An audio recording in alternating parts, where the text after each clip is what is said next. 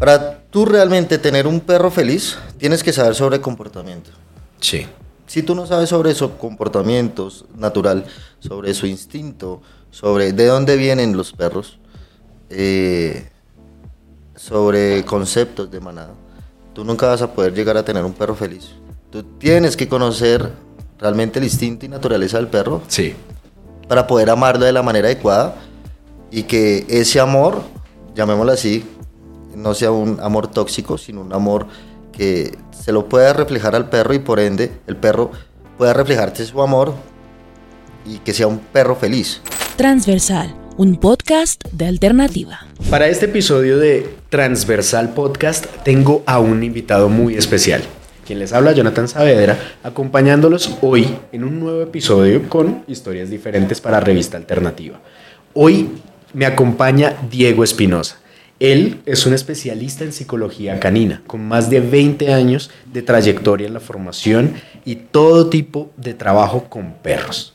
Para aquellos que aman los animales van a entender la emoción que tengo en este momento, porque yo también tengo tres perros en mi casa. Y esto es un episodio sumamente importante para mí en ese sentido. Y otras cosas que iremos develando más adelante. Diego, bienvenido. Jonathan, muy buenas tardes, ¿cómo estás? Muy bien, muy bien, muchas gracias. Vamos a entrar en materia. Ok.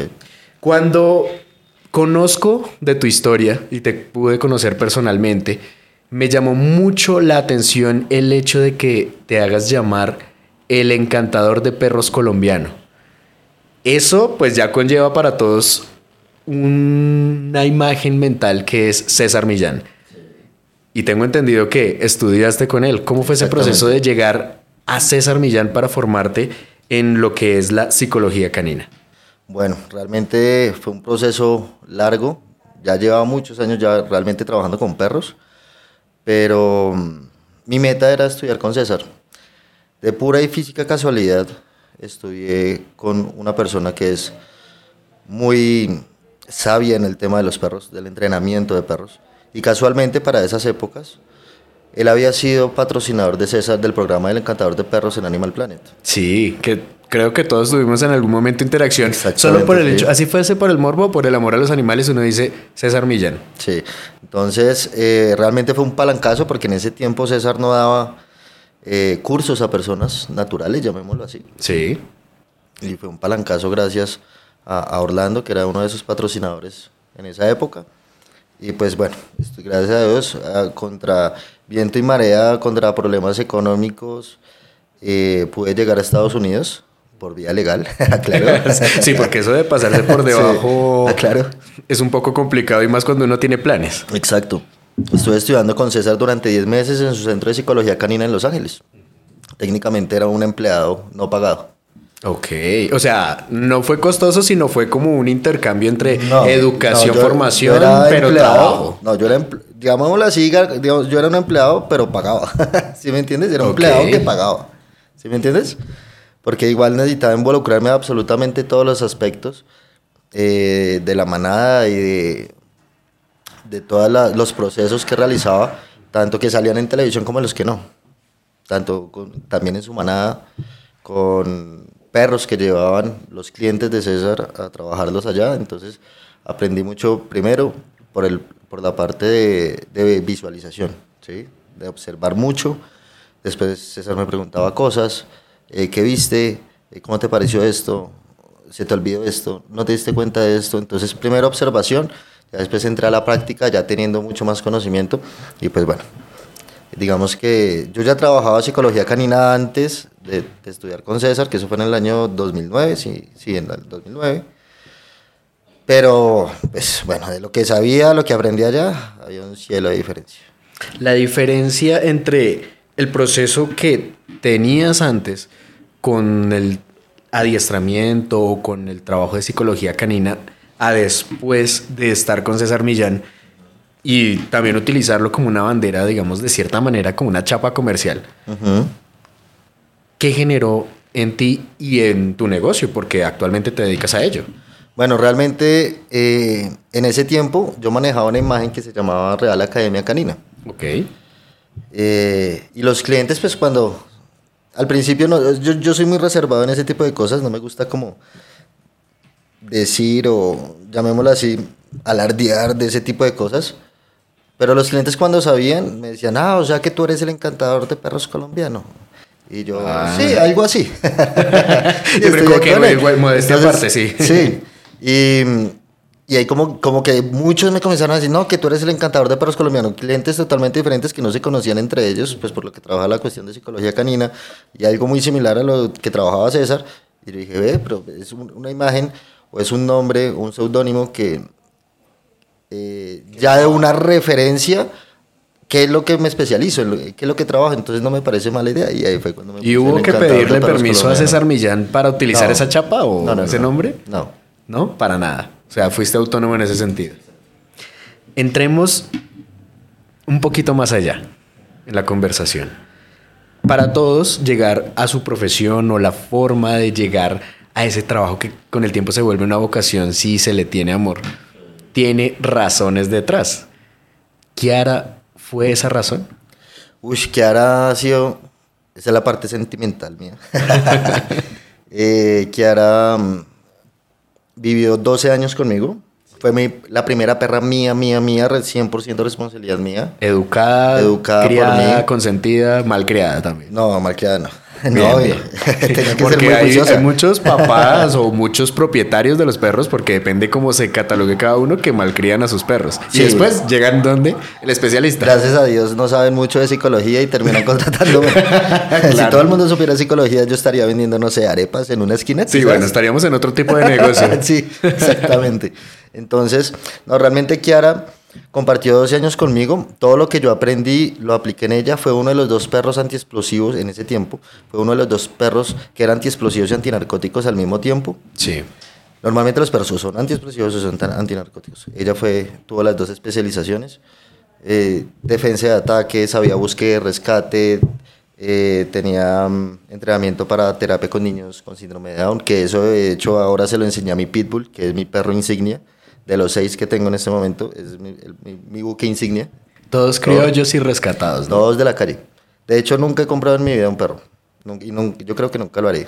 Porque hay demasiados perros en la calle con muchas necesidades, eh, esperando una familia que, que los acoja y que les dé el amor que nadie les ha dado. Y Por el simple hecho de ser criollos. manera, Exacto. Y O es, es como esa segregación, pero aparte también como ese negocio cruel de cierta manera que hay detrás de, Sí. del comerciar animales. Exactamente. No puedo decir que todos los criaderos son malos. Hay muchos criaderos que tienen sus perros en muy buenas condiciones.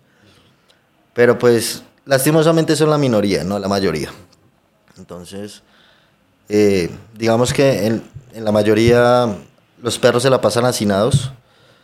Tanto las hembras como los machos, como los cachorros, hasta que los venden. Si se dan cuenta, por lo general los perros cuando los venden terminan enfermos cuando llegan a las casas porque no se les tiene un cuidado adecuado. Es un tema muy tenaz realmente. Algunas personas piensan que el hecho de que recién compras un cachorro o lo adquieres y este después llega enfermo a la casa, a veces es intencional, como es una forma de pronto de garantizar el mercado para los, digamos, que comercian perros. ¿Podría llegar a ser eso cierto o 100% puede ser eh, responsabilidad del dueño en los cuidados o como esas No, primeras vacunas y no, demás? Desde mi punto de vista, sencillamente cuando a ti te llega un, compras un perro por internet, por redes sociales, por llamada, no sé. Y el perro te llega enfermo es porque el criador no tuvo el cuidado, ni, ni, sí, no tuvo el cuidado adecuado con ese perro o con los perritos de la camada para que estuvieran bien. Sí. Mm, He conocido uno, no mentiras, muchos criaderos, muchos criadores, donde realmente solo ven a los perros como el signo pesos. Sí. Pero no, no, no, no piensan más allá de que son seres sintientes, que sufren y tienen eh, diferentes emociones como los humanos, ¿no? Sí. Esa felicidad, depresión, ansiedad. Muchos, digamos, propietarios de los animales dicen a este animal solo, a este perro solo le hace falta hablar, pero lo entiendo perfectamente. Y eso, digamos, lleva a un grado de identificación muy grande entre la relación entre amo y mascota o propietario y mascota. Y eso es bonito, o sea, es una forma, digamos, de cierta manera de generar un vínculo que no se puede tener con otro tipo de ser vivo. Diría yo. Sí, de- definitivamente la conexión que un dueño puede regal- re- realizar con su perro es muy grande dependiendo de qué tanto ame a los perros o al animal de compañía que tenga, ¿no? Porque esto no aplica solo para perros. He visto lazos afectivos grandísimos de humanos, de gatos hacia humanos y viceversa. Pero bueno, aquí hablando de perros, digamos que el año aproximadamente del 2020 para acá, el tema de, de amar más a los animales y en este caso los perros se ha intensificado mucho más. El problema es que se ha pasado del amor y de la comprensión y el querer tener un animal de compañía, un perro, eh, a humanizarlo. Y es un tema terrible porque el peor daño psicológico que tú lo puedes llegar a realizar a un perro es tratarlo como si fuera otra especie, en este caso como un humano. En ese sentido, digamos que hemos llegado a la nuez del asunto. Hemos llegado a ese punto grande de debate porque tanto animalistas como propietarios de perros de toda la vida y personas que no se identifican en absoluto con las mascotas, siempre llegan a ese punto en el que siempre hay conflicto. Decir, si es un animal sintiente, si es un animal que refleja sus emociones y demás, y que además, pues, en muchos casos tienen muy mala vida. O sea, por, no por nada, no es gratis el dicho de vida de perro. Pero ese punto de polémica siempre ha existido. ¿Qué tanto o qué tan cercano debe ser el trato y qué forma debe dársele el trato a un perro para que éste sea feliz, viva bien y no pasarse a los extremos. Entonces, ¿dónde, ¿dónde sientes que es esa delgada línea en donde ya la persona empieza de pasar de, de, digamos, de mimar demasiado a su mascota o de quererla mucho a empezar a humanizarla? ¿Y qué consecuencias puede tener esto en el animal aparte de lo psicológico? Ok, bueno. Para tú realmente tener un perro feliz, tienes que saber sobre comportamiento. Sí. Si tú no sabes sobre su comportamiento natural, sobre su instinto, sobre de dónde vienen los perros, eh, sobre conceptos de manada, tú nunca vas a poder llegar a tener un perro feliz. ¿Por qué? Porque, o sea, tú, tú no puedes llegar a amar algo sin comprenderlo. Sí. Lo, lo, lo único aquí, un chascarrillo, los únicos que hacemos eso somos, somos los hombres. No entendemos las mujeres, pero las amamos. ¿Sí? Sí. Pero en el mundo de los perros, tú tienes que conocer realmente el instinto y naturaleza del perro Sí.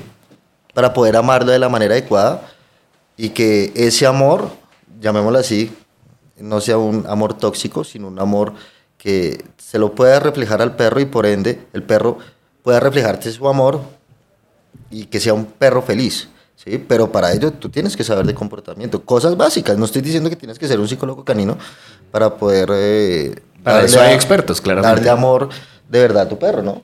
Pero sí tienes que tener por lo menos conocimientos básicos, porque si tú no sabes sobre, sobre comportamiento, cosas básicas, me refiero, no profundidades, sino cosas básicas, pues realmente tu perro nunca va a poder ser feliz, en pocas palabras. Atentos a nuestros oyentes y televidentes y usuarios de las redes sociales en Revista Alternativa. Acá ha surgido un nuevo hito. Acá arrancamos de no sean tóxicos con su perro. O sea, denle un amor sano. Exacto. Entiendan su comportamiento. ¿Cómo empezar entender esos procesos con nuestra mascota? ¿Cómo nosotros empezamos a ubicar ese escenario en el cual le damos espacio a su personalidad, a su instinto y cómo así nosotros entender mejor eh, eh, ese proceso con ellos de relación y brindarles amor de manera sana. Ok. Bueno, partamos de que los perros son animales de manada. Sí. Eh, y dentro de una manada de jerarquías.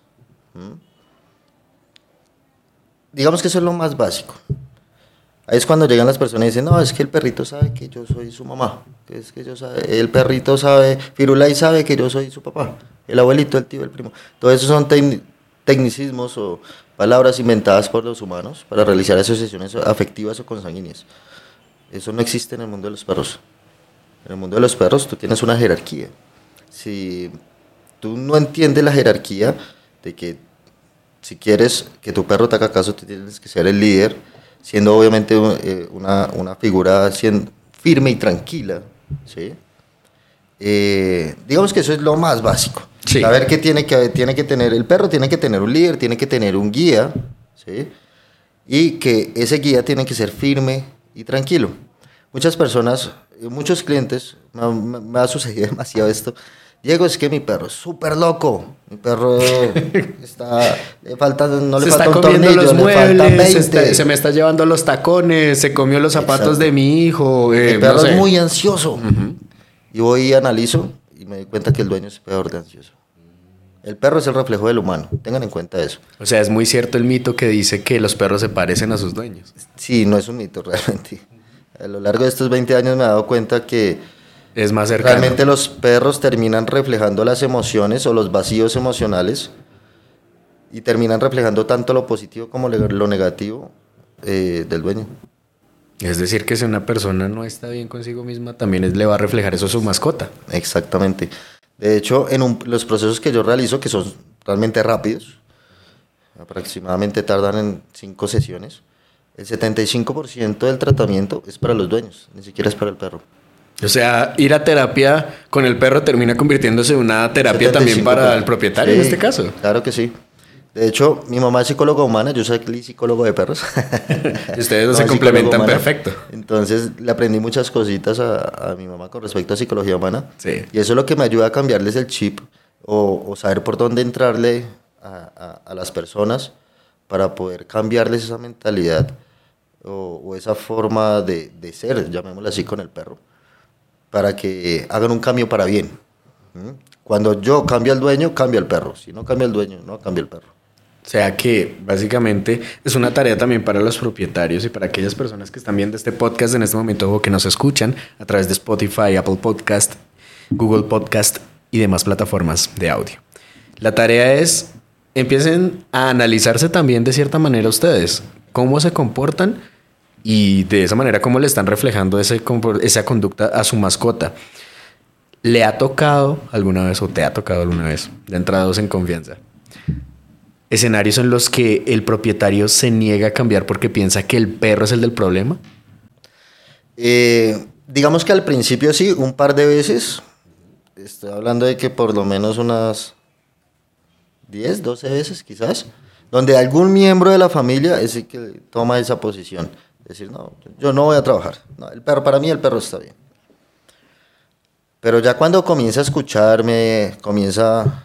Yo les hago primero una clase teórica, porque necesito primero que entiendan muchos conceptos, muchos procesos naturales de los perros eh, cuando escuchan, dicen, ve, esto no lo sabía, lo que yo pensaba que estaba haciendo bien, lo estaba haciendo totalmente mal y por eso el perro está haciendo esto. Digamos que es el autoanálisis que terminan haciendo ya tiempo después. Es que me lo terminan diciendo, Diego, la verdad yo estaba cerrado a la banda, yo no creía en esto, yo creía que lo del encantador de perros era mentira, que eso era show de televisión. Eh, pero viendo los resultados y cambios en el perro con los demás miembros de, de mi familia me di cuenta que sí es verdad, entonces voy a trabajar. Ese trabajo se tiene que llevar entonces con todas las piezas de la casa. O sea, no solo como... Siempre hay una persona que, o en distintas familias se demuestra eso, que dicen, es que los perros son suyos. Es que usted fue la que eh, decidió traerse ese perro, o usted fue el que adoptó ese perro, eso no es mi responsabilidad. Eso también afecta entonces la conducta del perro. Eh, sí, pero vamos a hacer un- un- vamos a poner un caso hipotético. Listo. Digamos, tenemos una familia de cinco personas con un perro. Sí. De esas cinco personas, tres dicen vamos a trabajar juiciosos y dos dicen no vamos a trabajar. El perro reacciona dependiendo del medio y de quién lo esté manejando o de que- con quién interactúe. Sí. Entonces, digamos que con las tres personas que, se está que están trabajando dentro del proceso, con esas tres personas el perro va a ser uno. Pero con las otras dos personas que no trabajan va a ser otro. ¿Mm? ¿Por qué? Porque el perro reacciona dependiendo de quién lo maneje y del entorno. ¿Mm? El perro no es el mismo con todo el mundo. Tienen como una personalidad, o sea, también como de cierta manera como actúan todos los seres vivos. Exacto. O sea, del sabe a qué palo se trepa. Exacto. Entonces, a las tres personas que trabajan va a ser juicioso, va a ser educado eh, y muy obediente. Pero con las personas que no trabajan va a seguir siendo el mismo o peor. Porque no los ve como figuras de liderazgo, mientras que las otras personas que sí trabajaron o sí están trabajando se vuelven figuras de liderazgo para el perro.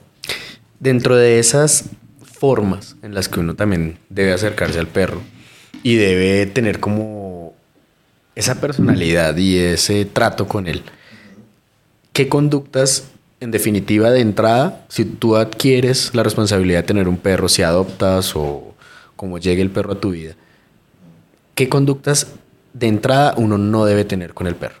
El, peor- digamos que uno de los errores más comunes cuando se adopta un perro, se compra un cachorrito, es, ay, pobrecito, debe tener frío, vamos a la cama, acostémonos en la cama, es que debe tener frío. Yo tengo Métalo una de pelea con mi esposa por eso.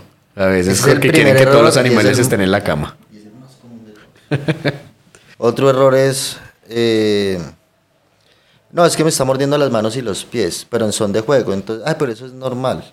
Entonces dejemos, que eso se le pasa cuando sea grande, y llegan al año, año y medio, y el perro sigue haciéndolo, pero con mucha más fuerza, y está obviamente un tamaño más, más grande. Eh, y dicen, ay, yo creí que se le iba a quitar cuando, cuando creciera, y no, antes está peor. Mm. Claro. Son, son errores que las, las personas creen que se les pasa con el tiempo. Son conductas que creen que dicen, no, eso se le quita solo.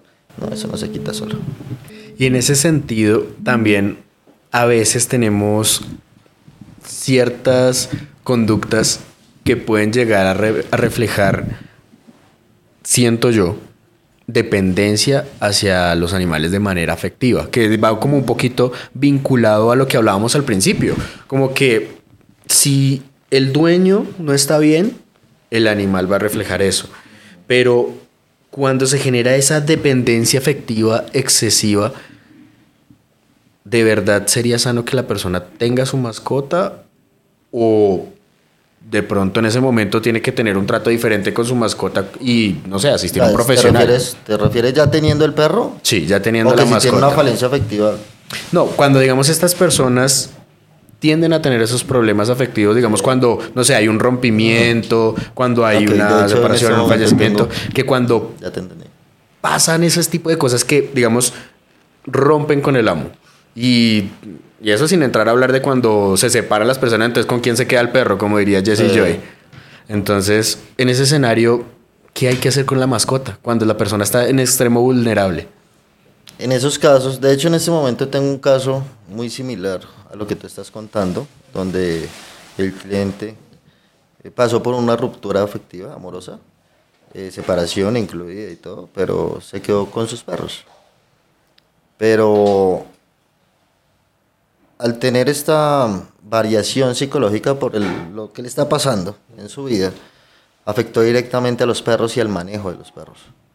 Entonces, por más que intenta hacerlo, como no llega al estado mental firme y tranquilo por todos los problemas afectivos y psicológicos que está presentando, que todos pasamos por esto igualmente en algún momento de nuestra vida, afecta directamente el manejo de los perros y en la conducta de los perros.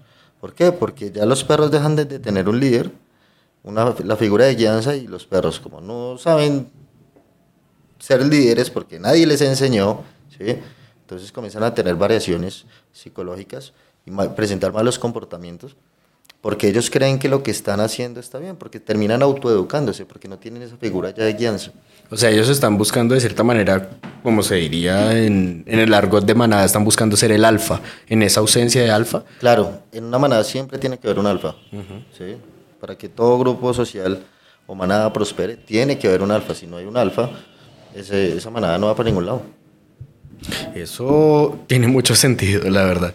Porque al tener, eso es como en casa, en, cuando falta, digamos, la cabeza del hogar de cierta manera, los demás tratan de llenar como ese vacío. Los animales lo hacen de manera instintiva, los demás lo hacen como por cierta forma de obligación. Hagamos un paréntesis de vida con Diego en este momento.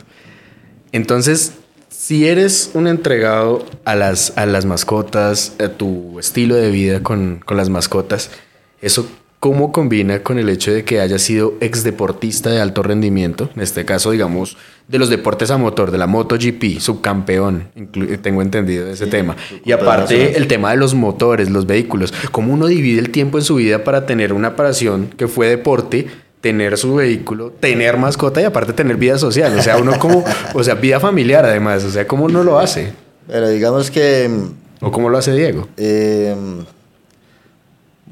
digamos que yo, yo, yo saco los espacios para, para hacer de todo un poco, porque la verdad me estresa estar encerrado o aburrido, ¿sí? Entonces, eh, digo, por ejemplo, estos seis días de la semana, o sea, de lunes a sábado, eh, no sé, va, en el autódromo va a haber día de prácticas, el día martes, entonces va a trabajarlo en los otros días menos el martes. Sí. Entonces destino un día para el deporte y el resto para trabajar. O sea, sigues entrenando igualmente. Eh, no, lo de las motos ya dejé de Sí. hacerlo, porque ya llevaba 12 años compitiendo en motos y ya, pues ya me cansé. Llegó un punto en el que dijiste, no, ya no Sí, voy más ahí. Ya estuvo bueno. Además de que es un deporte muy costoso. Mm, Y peligroso. Eh, sí, gracias a Dios nunca me pasó nada, pues andando con las protecciones adecuadas y el monotraje, Ujú. pero, pero no, eso no se compara con nada. Entonces, me aburrí de las motos, eh, compré mi carro y ahora corren en carro. o sea, esa es otra pasión adicional. Sí, sí, ya la moto ya, de hecho la tengo guardada en la casa. No, Y, la y es más fácil dominar el cambio de disciplina, de irse uno a un deporte, digamos, de moto a carro, o entrenar a un perro muy mal portado. Eh, no, para mí es más difícil el deporte. Sí. Porque son cosas de que tienes que estar mejorando tanto la moto como tu, tu parte física. ¿sí? Mientras que con los perros, si tú tienes la pasión, el don, el conocimiento, para ti cambias un perro en cuestión de segundos. O sea, se puede ver el cambio desde un principio. Sí, literalmente los clientes quedan asombrados. Normalmente cuando un cliente me contacta, mira Diego, mi perro tiene esto, esto y esto. Ujú. Y vivo en tal lado. Listo, entonces el servicio es a domicilio, aclaro, es a nivel nacional. ¿sí? Atiendo todo Colombia. Eh, y bueno, realizo el diagnóstico, analizo al perro, analizo los dueños, miro por dónde está el problema. Eh, hago, dependiendo de qué tan grave esté ciertos temas o algún tema en específico, hago un manejo del perro. Y cuando realizo el manejo del perro, un ejemplo, eh, digamos que un problema demasiado común. El perro jala la correa y es un husky siberiano. O sea, enorme, además. Un perro para jalar trineos. Y lleva, digamos que he rehabilitado perros hasta de 13, 14 años, o sea, ancianos ya. Mm. Digamos, el- pongamos el caso de un perro enérgico, 4, 3 años. Es un perro joven, fuerte, eh, enérgico, y lleva 3 años jalando al- a los dueños. Y llego yo, bueno, ven, préstamelo un segundito. Le hago un correctivo, le hago un- una, realizo una conexión verbal con el perro para que me ponga atención y esté conectado conmigo. Y, y los dueños a los 10 segundos, exagerando. Diego, ¿cómo hiciste eso? Llevamos tres años tratando de que no nos jale y tú lo lograste dando cinco pasos con el perro. ¿Cómo hiciste? Y yo, ¿quieres saber? Contrátame. claro, es que los secretos vienen de parte del mago. Un mago nunca revela sus secretos. Exacto. ¿Cuáles son esos signos de alarma que puede tener una persona o esos llamados de atención para que un propietario o un amo de, de su mascota diga, yo necesito que este animal sea, digamos, analizado o ir a consulta con un profesional como tú en este caso? O sea, ¿en qué momento, digamos, no lo puede hacer ya el propietario sino necesita esa ayuda profesional? Ok, desde que primero el perro no le haga caso, en la mayoría de las situaciones, Eh, también cuando el perro desarrolle fobias, por ejemplo, o miedos también, miedos excesivos, por ejemplo, no, es que mi perro no puede ver un camión de basura, por ejemplo, o un SITP, que son vehículos grandes Sí. porque entra en pánico y sale corriendo para la casa. He tenido muchos clientes así, muchos perros así. Eh, que mi perro comenzó a ladrarle a personas. Es el primer signo de, si no controlas tu perro, va a terminar mordiendo personas. Porque esto, bueno, y esto no solo pasa con este problema, estoy haciendo un ejemplo, pero esto, esto sucede con cualquier problema. Problema que tú no le pongas un pare es un problema que va aumentando, es como un vicio, en pocas palabras. ¿Mm? Pero digamos que los signos de alarma, el perro no te hace caso, el perro varió su conducta por algún miedo o eh, está comenzando a ladrar a la persona a perros o no está socializando igual. O mi perro era un muy buen perro de un momento a otro, pum, cambió. Ya, inmediato, toca mirar qué está pasando. Porque muchas personas dicen, ah, eso se le pasa por ahí en una semana y dejan pasar un año. Y cuando yo venía a mirar, el perro está súper trastornado, porque dejaron avanzar muchos sus problemas de comportamiento. En esos puntos es donde ya uno tiene que entrar. ¿Realmente existe un punto de no retorno con un perro que uno no lo pueda tratar? O sea, un perro, digamos, por ejemplo, que ya haya atacado. O Ah, un perro sé- que esté, digamos, pues ahorita como lo hablábamos, que esté demasiado mayor, o sea, no hay forma de resto, o de todo perro puede tratarse. En to- todo perro. La, la- la diferencia aquí es no todo dueño deja tratarse. sí, sí, sí. Realmente solo, en, en 20 años solo he tenido un episodio donde no pude rehabilitar al perro. Porque tenía mm, problemas neurológicos. Ya tiempo después ya era que... un tema físico. Sí, ya era un tema de su cerebro que no estaba funcionando de la manera adecuada, de la manera normal, y no lo pude rehabilitar.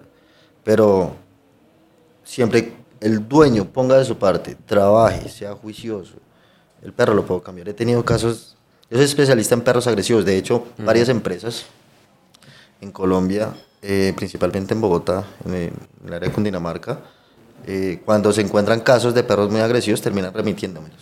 Porque digamos que eh, no cualquiera se le mete un perro agresivo. Sí. De hecho, hace 15 días tuve el tratamiento de un fila brasilero. ¿Sabes cuál es el fila brasilero? Sí. Es un ternero que ladra. Es un- enorme. grande, muy grande. Un poquito más grande que un dogo 50 y- argentino. como- exacto, como 55 kilos más o menos. Mm. 55 kilos de poder. Eso te, te tumba. Sí, parado es más alto que uno. No, eso es un, por eso digo, es un ternero que ladra. Eh, y los dueños pusieron mucho de su parte y el perro cambió demasiado. Eh, por darte un ejemplo, pero pues imagínate, no solo he tenido ese, he tenido dogos, he tenido pitbulls, he tenido bulldogs, huskies, pinchers, chihuahuas, no, de todos, de todos un poco. Eh, a- a- ya que estamos hablando de razas, quiero tocar un tema muy, muy interesante. Yo sé que para los oyentes y para los televidentes y todas las personas que están en las plataformas viendo este podcast, eh, las, per- las personas digamos que tienen un mito muy popular que dicen, no, es que si el perro es pitbull es agresivo, que si el perro es labrador es, a- es amoroso, que si es un pincher es fastidioso y se la pasa ladrando. Mentiras. El perro el comportamiento de un perro depende de tres factores principales, que son las vivencias, el entorno y la disciplina. Vivencias, lo que vivió en el pasado. Entorno donde vive o se desarrolla. Y disciplina que tú le inculques. De eso depende el comportamiento de un perro, no de su raza. ¿Mm? De hecho, el pitbull que yo tengo era un perro, bueno, claro, repet- eso ya lo habíamos dicho, que todos mis perros son adoptados de la calle. El pitbull El especialmente... mío también es adoptado y es callejero. Yo tengo un pitbull también. ¿Sí? Excelente, el mío se llama Thor. El mío se llama Kaiser. Kaiser. Eh, él era un perro, en ese, cuando lo, rescat- lo adopté no tenía ni idea, pero sí lo supuse, era un perro que tenía muchas laceraciones. Perro de pelea, cara. tal vez. Ese perro yo lo rescaté en negativa. Y a la final me terminé enterando al perro lo tenían como cebo para entrenar perros de pelea. O sea, él no... O sea, él ni siquiera combatía. O sea, era para, lo cogían de sparring para que los demás lo agredieran. Claro, yo cuando yo lo adopté el perro, pues no podía haber otro perro porque obviamente asociaba que perro era peligro y peligro es yo más bien me defiendo antes de que me ataque. Ok, respondía. Exacto. No, no respondía, él iniciaba O sea, la su situación. era ese. Él iniciaba la situación. Eh, después de un trabajo con él, ahorita es el que más me ayuda con perros agresivos. En este momento, sí, por ejemplo, un perro de mis clientes, ya ha pasado, de que eh, por accidente llega y el perro muerde a, uno de mis perros o al pitbull, ninguno de mis perros ataca. Pero en él es el más evidente porque dice, "¡Ah! mordió al pitbull, se lo va a comer. Y es el más juicioso de todos.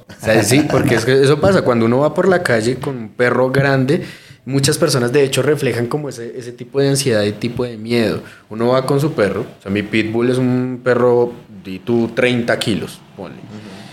Blanco, con café. Y siempre pues uno por precaución lo lleva con su bozal. Sí. Y viene una señora con su pincher. O viene con su shih tzu.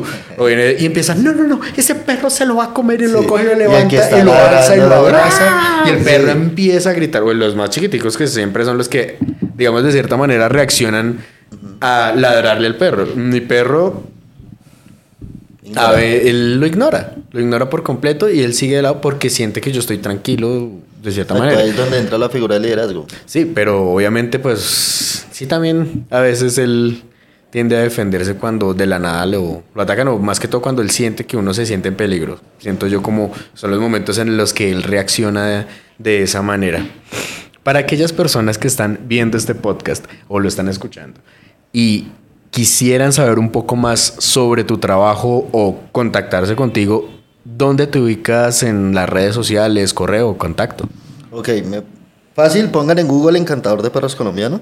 Fácil. Ahí les sale YouTube, les sale Instagram, les sale la página de internet. Eh, bueno, ahí les sale absolutamente todo. En Instagram salgo como, salgo como Encantador de Perros Col.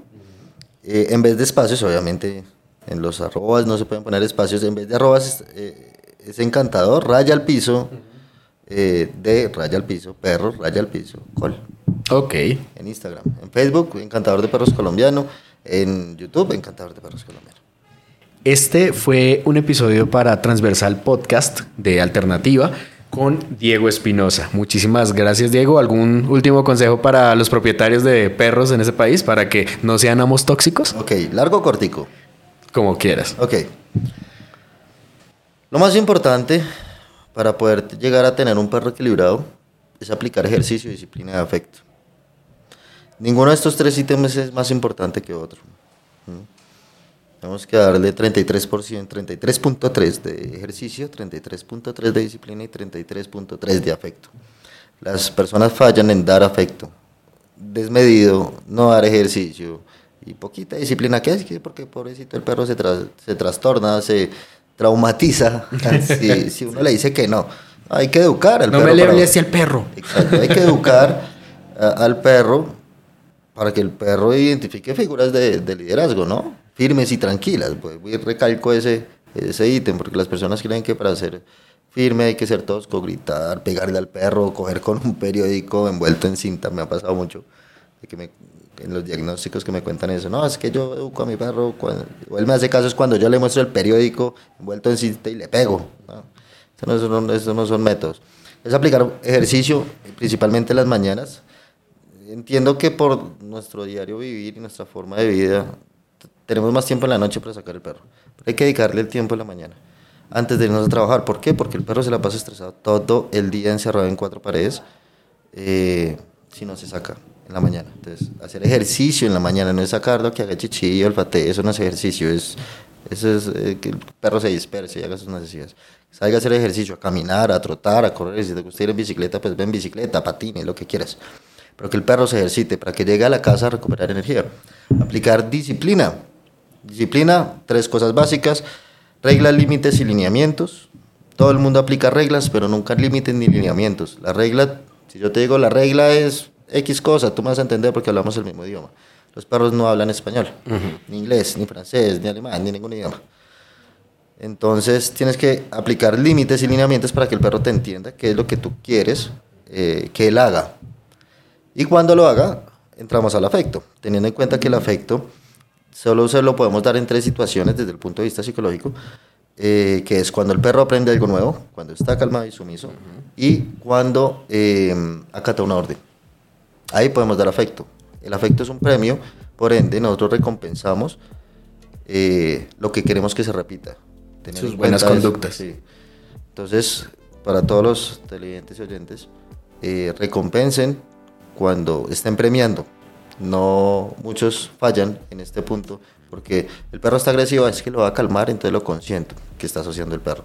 Si yo me pongo agresivo contra un ejemplo, contra una persona, contra un perro, contra la señora de la esquina, eh, el señor de la moto, eh, me van a dar afecto. Entonces, cada vez que vea una moto, cada vez que vea esa persona, o cada vez que vea un perro, voy a atacarlo para que me consientan. O sea, todo lo contrario. Exacto. Estos son nuestros consejos hoy en Alternativa Podcast con el encantador de perros Col. Muchísimas gracias, Diego. Gracias, Jonathan, un gusto.